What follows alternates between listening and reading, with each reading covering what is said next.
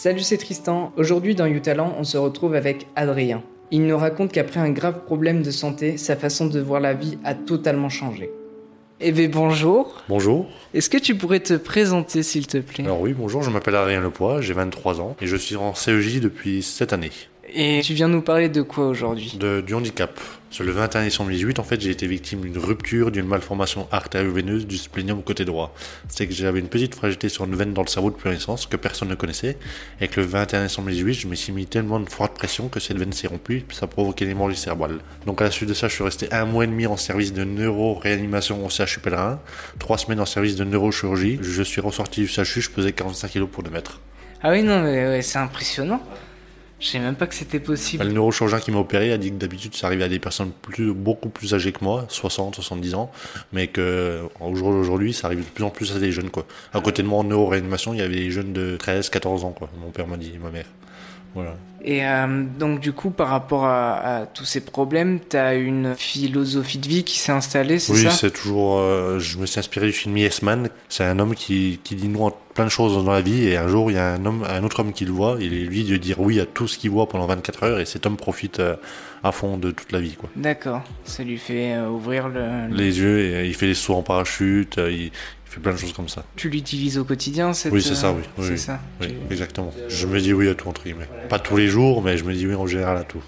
Donc ça t'ouvre plein de choses, Exactement, tu te ouais. fermes pas... Oui, au- au- au- en sortant du CHU, je me suis renfermé dans ma coquille, j'étais entre guillemets en dépression post-traumatique. Et après, après avoir été l'ADAPT, l'unité d'adaptation socio-professionnelle, où c'est que j'ai passé 8 semaines, c'est que ça a été horrible pour moi, parce que avant, juste avant que j'aille, j'ai eu un psychiatre qui m'a prescrit une soi-disant dépression, donc pendant 8 semaines, j'étais sous antidépresseur, alors que j'étais pas du tout dépressif. Du coup, en sortant, en sortant de l'ADAPT, j'ai pris l'homéopathie, c'est quelque chose de naturel pour apaiser tout ces, cet arrêt de se cacher là. Là, aujourd'hui, j'en prends plus et je suis totalement en adéquation avec mes projets professionnels professionnel.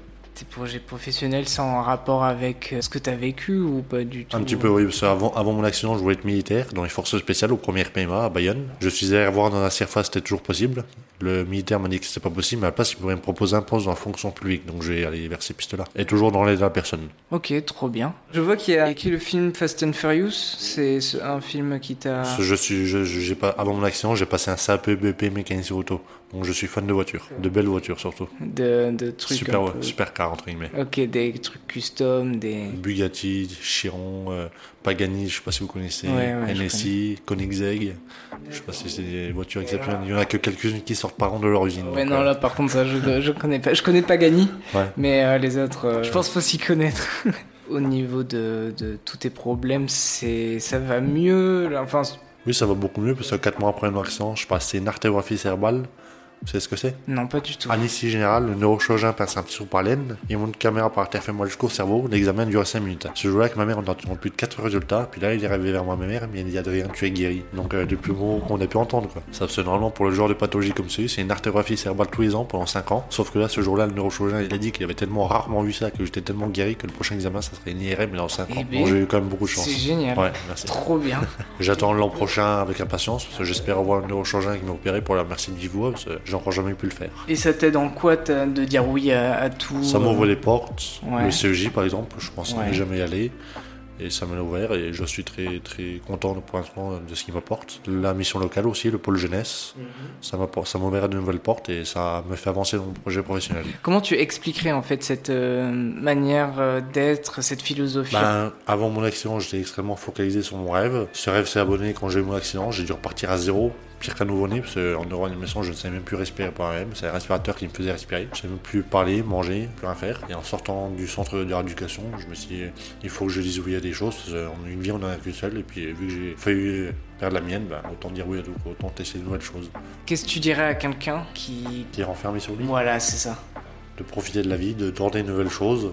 Dans la vie, on en a qu'une seule, donc euh, autant mettre le pied dedans, puis à toujours avancer, jamais regarder en arrière, et de faire les bons choix et de se poser quelques questions de temps en temps, pas foncer la tête baissée, parce que là, c'est là qu'on peut faire des erreurs. Sinon, ouais, de profiter de la vie, parce que la vie ne tient qu'à un fil. On se dit non, mais ça arrive aux Ça autres. peut pas arriver à moi ou aux autres, je suis en bonne santé, je faisais du sport, je pesais pas lourd, euh, je mangeais pas trop de viande, je fumais pas, je buvais pas, puis pourtant il m'est arrivé cet accident-là. Merci beaucoup pour euh, ton expérience Merci à et toi. pour tout ça. Pas de problème. Merci. C'est fini pour aujourd'hui. Merci encore à Adrien pour nous avoir partagé son expérience. À la semaine prochaine.